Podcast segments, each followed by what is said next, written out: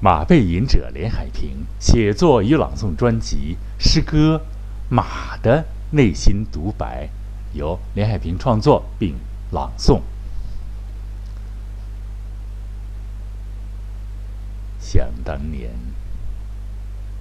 我被称为十号，还有一个响亮的绰号——雷锋。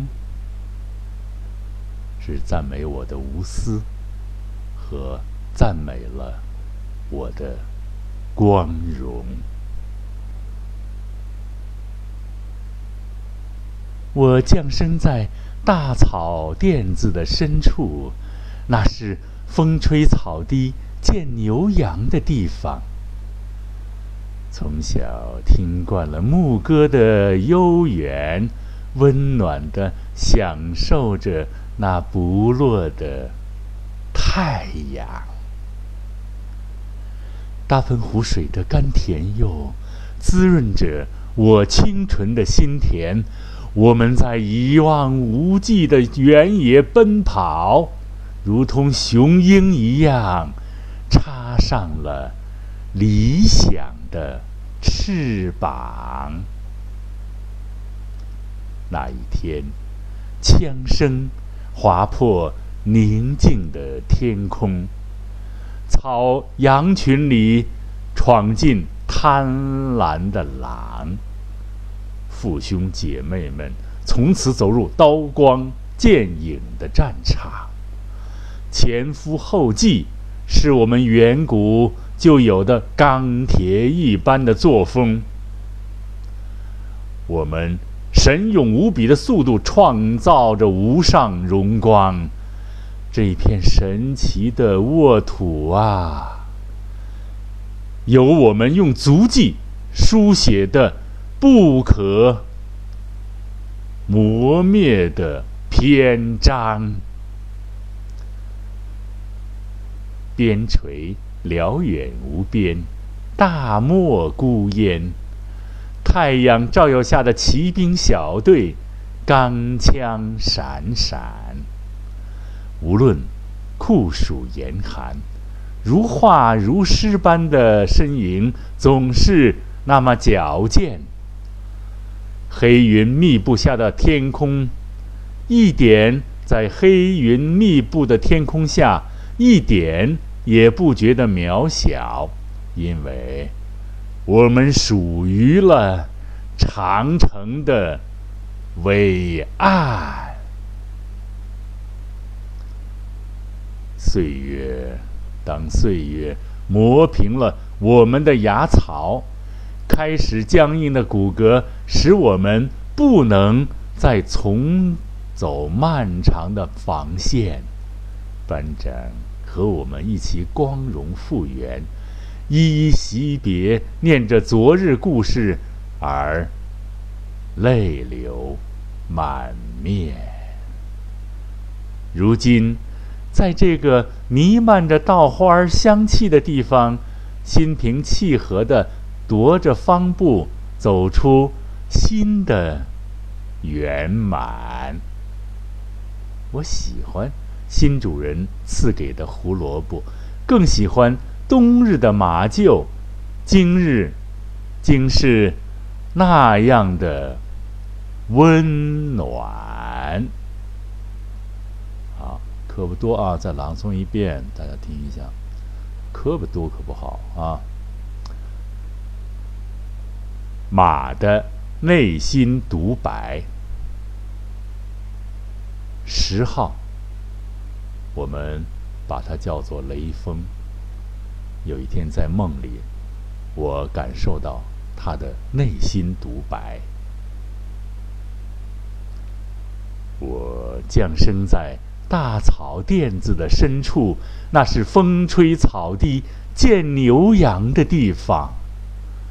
从小听惯了牧歌的悠远，温暖的享受着那不落的太阳。大盆湖水的甘甜又滋润着我们清纯的心田。我们在一望无际的原野奔跑，如同雄鹰一样，插上了理想的翅膀。那一天，枪声划破宁静的天空，羊群里闯进贪婪的狼。父兄姐妹们从此走入。刀光剑影的战场，前赴后继，是我们远古就有的钢铁一般的作风。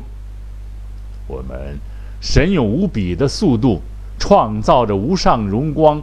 这片神奇的沃土啊，有我们用足迹书写的不可磨灭的风迹，丰功伟绩，伟绩丰功。边陲辽远无边，大漠孤烟。太阳照耀下的骑兵小队，钢枪闪闪。无论酷暑严寒，如诗如画般的身影，总是那么矫健。黑云密布的天空下，一点也不觉得渺小，因为我们属于长城的伟岸。等岁月磨平了我们的牙槽，开始僵硬的骨骼，使我们不能再重走漫长的防线。班长，和我们一起光荣复原，依依惜别，念着昨天故事而泪流满面。如今，我们在这个弥漫着稻花香气的地方，心平气和。踱着方步，来走出新的圆满。我喜欢新主人赐给的胡萝卜，更喜欢冬日的马厩，竟然是那样的温暖。好，这个小作品读完了啊，朗读完了。这作品还是因为梦嘛，那个。原来养过一个很有意思的，因为咱们是马背隐者嘛啊，梦出现这个东西，这匹马跑载着我跑啊，好像是逃跑，好像是不后边有追兵。早上给他记录下回忆，这个呢，这个呢应该是真的，但是又怕招起一些是吧？什么李李李谁谁的马谁的马，但是这个没有版权问题，这就没有什么事儿啊。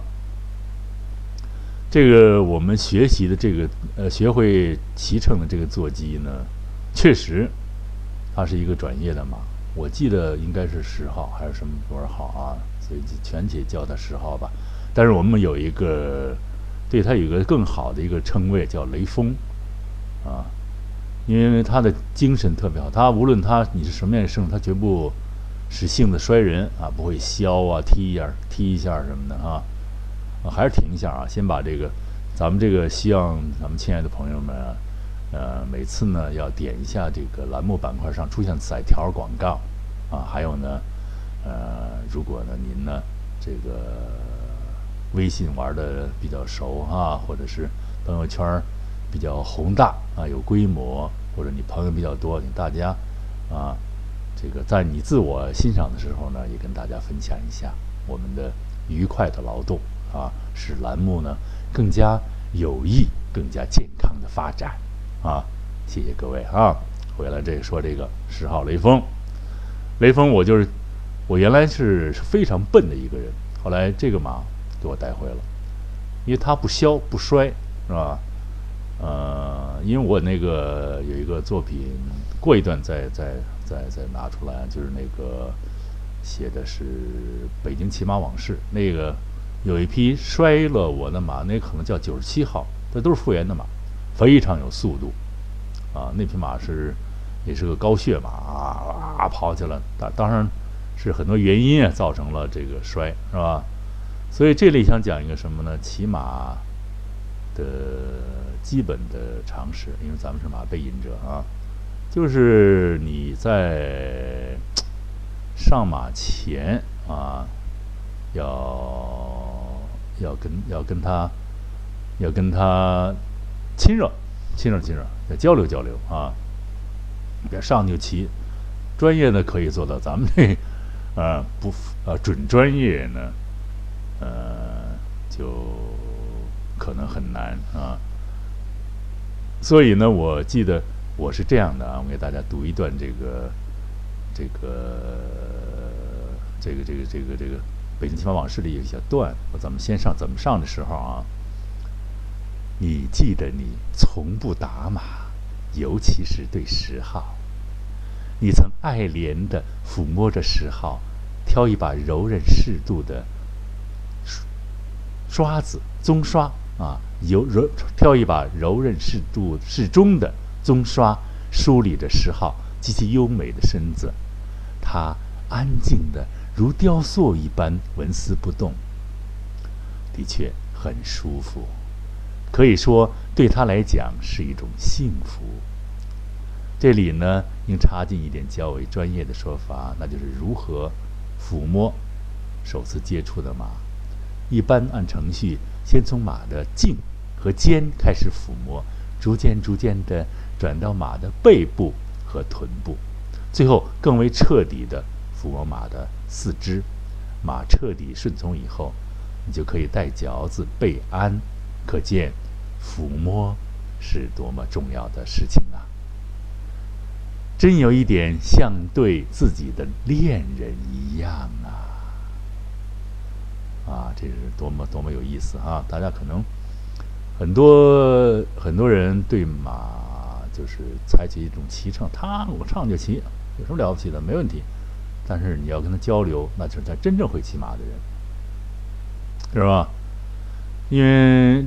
嗯，这个诗歌呢，它它有一可能已经被收咱们这个这个雷海平马背吟者这个朗呃写作业与与这个朗诵专辑啊收进去，嗯，也逐渐会出现这样的关于马文化的一些东西啊，嗯，但是可以肯定的，这个这个写 这个内心独白呀，马的内心独白，这应该算是第一的啊，很多你像有。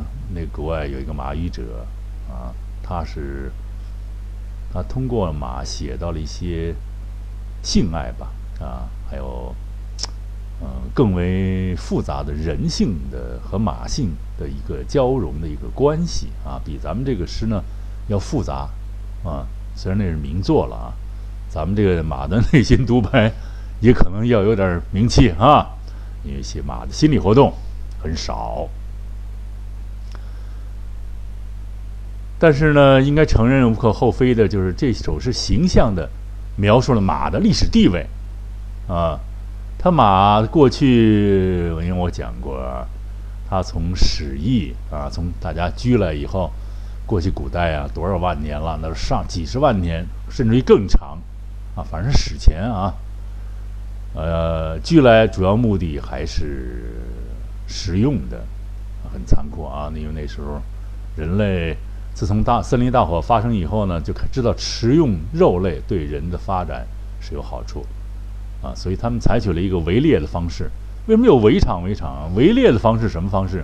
几面都是人，最后呢给马留一条出路，给牲口留一条出路，什么呀？悬崖，啊，或者做好的陷阱。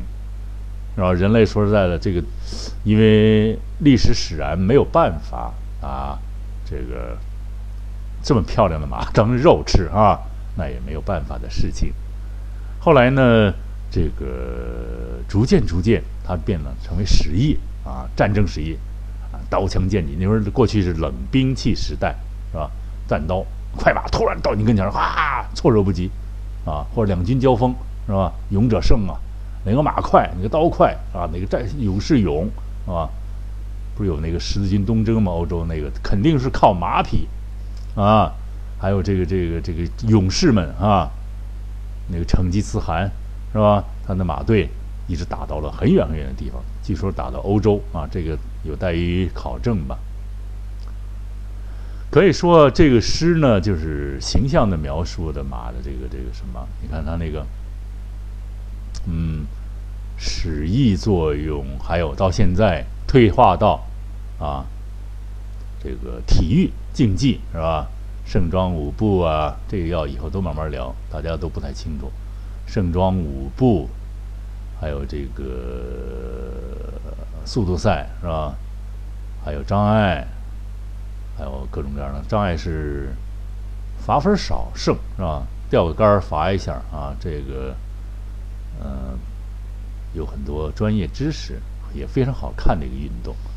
这可是呢，这个呢，按我说过，原来我接触过一个女记者，给她送回家，她是她说马是贵族运动啊。其实我倒不太同意这个观点，我觉得马它是一个一个 你热爱它，它就是你的运动；你不热爱，你肯定不行啊。有一个家伙呢，一个老板，公司一个老板，我想拉他刚入我们马会。我去哪个玩？我啊，来一大堆，说了大堆低俗的话。这样人，你说你跟他骑什么马？啊，马还看破生死呢，人却如此而已的蔑视了马文化这种运动啊！所以咱跟他从从此也就好像就没有什么太深刻的交往啊。这个这个马的内心独白，他就是他那个。它的野性啊，东西啊，被逐渐给驯化了啊！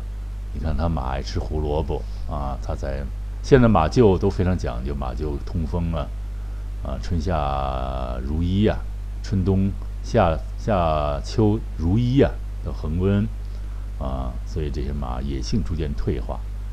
但是呢，他呢，为了保救它的速度，可是他速度也就是那两下子，长了就不行。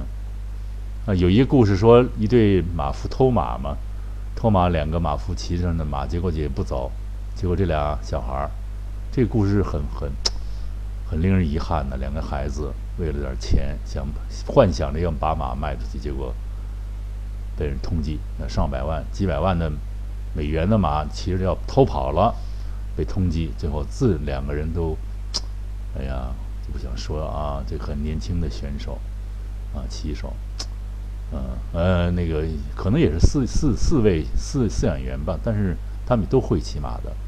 我接触过他们很多人，我经常在马场住着嘛。